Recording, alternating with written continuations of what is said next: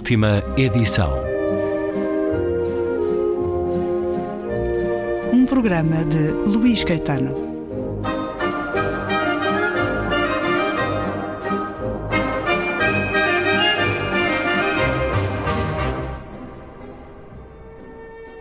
Bernardo Santareno, dele a Primatur, acaba de publicar o primeiro volume da obra completa, Teatro 1, que inclui as peças A Promessa, O Bailarino, A Excomungada, O Lugre, O Crime de Aldeia Velha e António Marinheiro, ou O Édipo de Alfama. Peças eh, escritas, publicadas entre 1957 e 1960, volume com introdução de Ana Paula Medeiros, Vou voltar à conversa com Susana Ramos, ontem iniciada. Antes ouvimos Bernardo Santareno em 1978, na memória da rádio. É realmente o teatro o veículo, a expressão natural, a que me é mais natural, aquela que me dá mais prazer e em que se conjugam todos aqueles elementos que são mais vivos em mim, não é?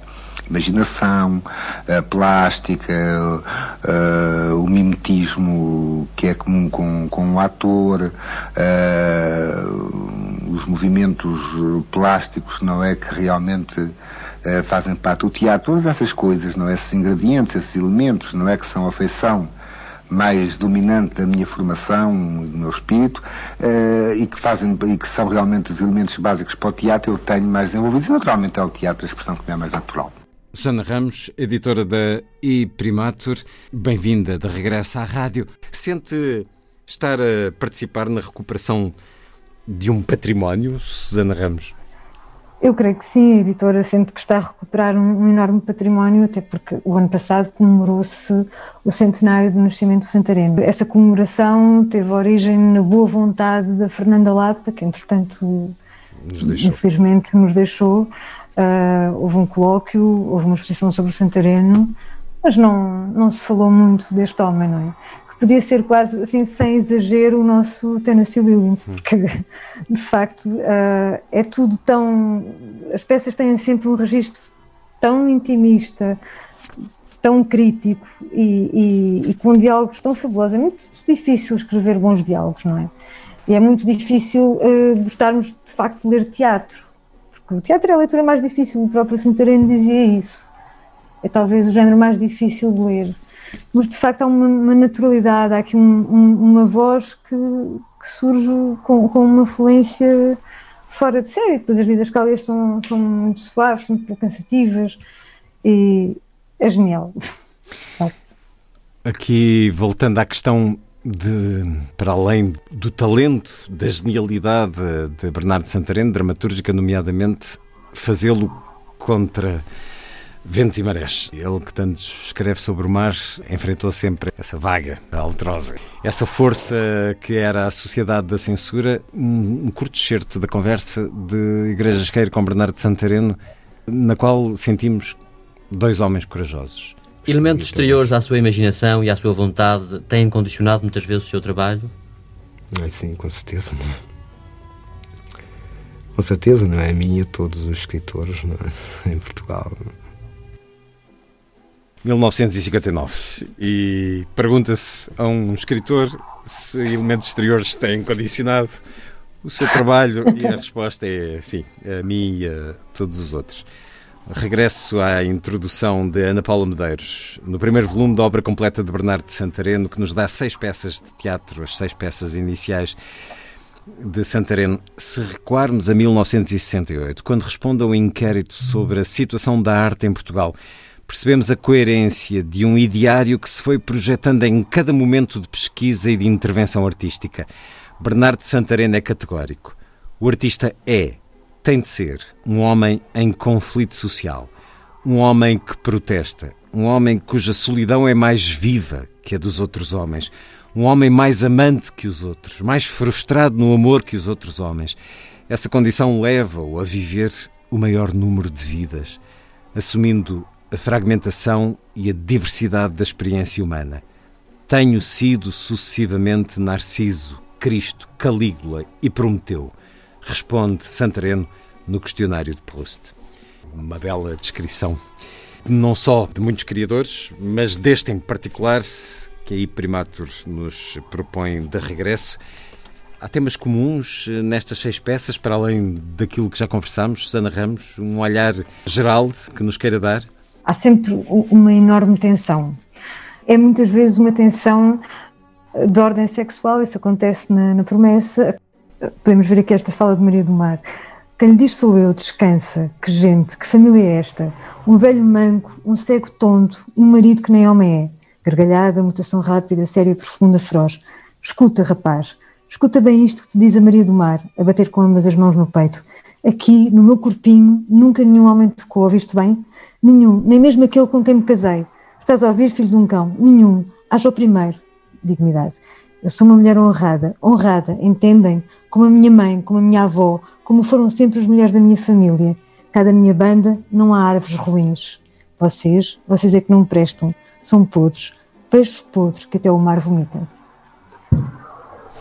Maria do Mar, por Susana Ramos, na Promessa, peça em três atos e três quadros de Bernardo Santareno. Uma tensão acontece no bailarino, em que se põe claramente a questão de Paulo Ivanov ser bissexual, acontece posteriormente, mais tarde, não, eh, por exemplo, muito no pecado de João Agonia, no Lugre, no Lugre que também está presente neste volume, há outro tipo de tensão que é, que é a tensão da convivência masculina num espaço muito confinado, que é um, um espaço de um, de um lugre, não é? O Santareno, é, enquanto médico, embarcou numa frota bacalhoeira para, para os mares do Norte e teve a oportunidade de conviver com essa vida miserável dos pescadores dentro da embarcação, as suas tensões, os seus conflitos, não é? Depois a própria hierarquia dentro dos pescadores, porque há o moço, há o verde, uh, por aí fora, não é? Os, os pescadores têm uma, uma, hierarquia muito própria, tudo isso gera enormes, enormes conflitos. Uh, eu diria que, que, que, o que há de comum é, é sempre a tensão e o conflito. Uma obra que está disponível eh, respondendo a muitos apelos eh, que desde sempre se fazem, não apenas em relação ao Bernardo Santareno, mas de que o teatro seja editado, de que o teatro esteja disponível eh, não só para a encenação, mas também para a leitura, enquanto género literário autónomo, rico e ancestral. A obra completa de Bernardo Santareno, porque uma obra destas não pode estar fora do mercado e por isso todas as razões para aplaudir esta determinação da Iprimatur, que foi conquistando, eh, espero e desejo e calculo, eh, nos últimos anos, recuperando alguns leitores, conquistando outros novos para esta obra dramatúrgica, eh, com a publicação de as peças separadamente. Agora, ao fim de cinco ou seis destas peças estarem publicadas separadamente, dezena e meia ou quase duas dezenas reunidas em diferentes volumes. Vai ser assim, um volume por ano, Sana Ramos? Sim, a, ideia é um volume por ano, sim, é reunir a obra completa do Santareno em quatro volumes, sendo que os três primeiros são volumes com peças de teatro e o último reúne poesia, dispersos, alguma ficção, mas pretende-se publicar a obra completa em quatro volumes, sim. Este é o primeiro. Honramos muito porque também é resgatar um homem, francamente, do, do, do esquecimento, não é? É preciso, eu acho, sem falsas modéstias, que o Santareno devia voltar a ser obrigatório na, nas escolas, devia lá estar. Há sempre maneiras de o trazer. Parece que as leituras obrigatórias e as leituras completas são uma coisa do passado no nosso sistema de ensino, sendo que é obrigatório. Nós vivemos de resumos, não é? É, resumos, certos, capítulos. Exato. Eh, obrigatório nunca é uma palavra agradável, mas uh, se no ensino não houver coisas obrigatórias, provavelmente voluntárias também não existirão muitas. As peças reunidas no primeiro volume de obra completa de Bernardo Santareno, entre 1957 e 1960, sobre estas peças iniciais, Jorge Sena disse que Bernardo Santareno era um talento fogoso, uma revolução estrondosa. Provavelmente para muitos de nós não há esse hábito de ler uh, teatro. Mas houve um tempo em que havia esse hábito de ler teatro, precisamente porque, como as peças eram todas proibidas, elas eram todas censuradas, não é? Mas iam sendo publicadas, houve um determinado público de culto que se habituou a ler teatro, já que não podia ir vê-lo. Isso é uma coisa muito interessante e que se perdeu. Eu ia completar dizendo, não estamos muito habituados, mas quando começamos a ler, especialmente é, quando a dramaturgia é uh, das boas, Pois que é uma belíssima experiência na reconstrução que a leitura sempre faz na nossa mente. O teatro tem detalhes extra, indicações uh, suplementares.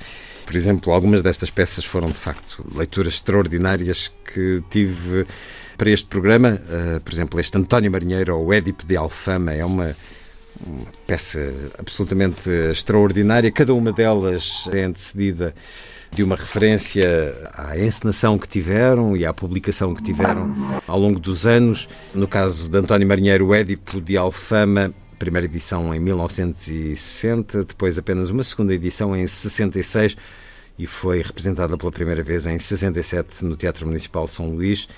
Não mais, eh, aparentemente. Há uma gravação feita para a rádio, teatro radiofónico, com o qual eh, Vamos terminar esta conversa. Peça que teve realização de Carlos Teles Gomes e adaptação de Isabel Figueiredo de Barros. Um curto excerto para uh, irmos ao teatro nesta conversa. Susana Ramos e todos aqueles que nos escutam, vamos ao teatro radiofónico com Bernardo Santareno a terminar esta conversa sobre o primeiro volume da obra completa, agora editado pela Id Primatur. Sana Ramos, um gosto voltarmos a conversar na rádio. Obrigada, Luís. Tanto medo, António. Os olhos dele fazem medo. Não sejas tonta, Amália. Ninguém nos vai fazer mal.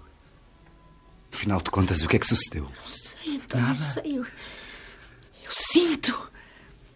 Deus te ouça. Deus te ouça. Diz-me, tu gostas de mim? Muito, muito, António. Não me deixes, não me deixes nunca. Tu és tão linda, Amália. Ficarei sempre contigo, aconteça o que acontecer. Eu não posso, eu não sou capaz de me separar de ti. Cada manhã, quando sais para o trabalho, eu parece-me sempre que tu nunca mais voltas. Olha que eu, às vezes, vou, vou atrás de ti sem, sem tu dares conta e, e já tenho ficado horas escondida a ver-te trabalhar. Gosto tanto de ti. Sabes o que é que eu queria, sabes? Queria poder ter-te aqui, dentro de mim, como a gente tem Nosso Senhor quando comunga. Que feliz é a mãe que traz o seu filhinho, o seu amor escondido nas entranhas. Ninguém lhe toca, ninguém lhe fala, ninguém o vê. Era assim, era assim que eu te queria, António. Quem me dera que te fizesses pequeno, pequenino, até caberes no meu vento. Tu tens cada uma, Amália. E eu a pensar que já tinha passado essa mania de me tratares como um miúdo. Meu menino. Sabes o que é que isso quer dizer? Que tu gostavas de ter um filho. Que estás morta por ser mãe. Um filho nosso. Meu e teu. Não sei. Não sei. Queres saber como como eu vejo o meu filho. És tu. Os teus olhos. O teu riso. Eu sou um homem. O teu homem, Amália. E has de ter o filho que queres.